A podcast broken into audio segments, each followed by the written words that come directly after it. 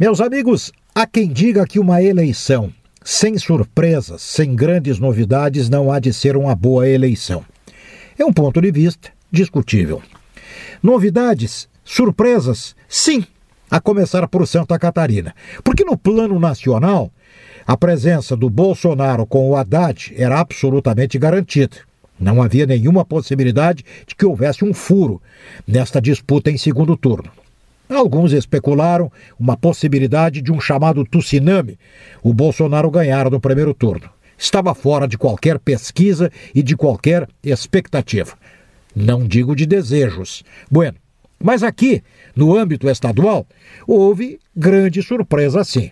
Porque se imaginava, se imaginava que o Mário Mariani e o Gelson Merizio disputariam indiscutivelmente o governo do estado pois apareceu a grande surpresa, vindo lá de trás o comandante Moisés, que é do partido do Bolsonaro. E agora, com uma diferença mínima, não se sabe mais quem vai ganhar a eleição para o governo do estado. Absolutamente uma surpresa, muita gente nunca tinha ouvido falar do comandante Moisés e agora aí está, um cidadão simpático que se propõe a um trabalho renovador e o Mário Mariani, que esteve sempre à frente das pesquisas para o governo do Estado, acaba ficando fora da disputa. Uma grande surpresa, sem dúvida. Na questão envolvendo os senadores, talvez a maior de todas as surpresas, se imaginava Espiridião Amin, sim, de sobejo, eleito, sobradamente eleito. O segundo seria o ex-governador Raimundo Colombo. Os dois estavam ali com diferenças mínimas entre um e outro. Até alguém apostava, ah, o Colombo chega primeiro, não, é o Amin, isto e aquilo. Pois o Raimundo Colombo foi empurrado lá para baixo e o Jorginho Melo vai para o Senado Federal. Surpresa? Uma grande surpresa. Mas esta é a eleição, que no entendimento de muitos deve apresentar novidades e surpresas. Agora, resumindo a ópera, vamos para o segundo turno? Sim, não houve vencedor no plano federal e no plano estadual no primeiro turno. E aí, a expectativa para o segundo turno? O que, que vai mudar?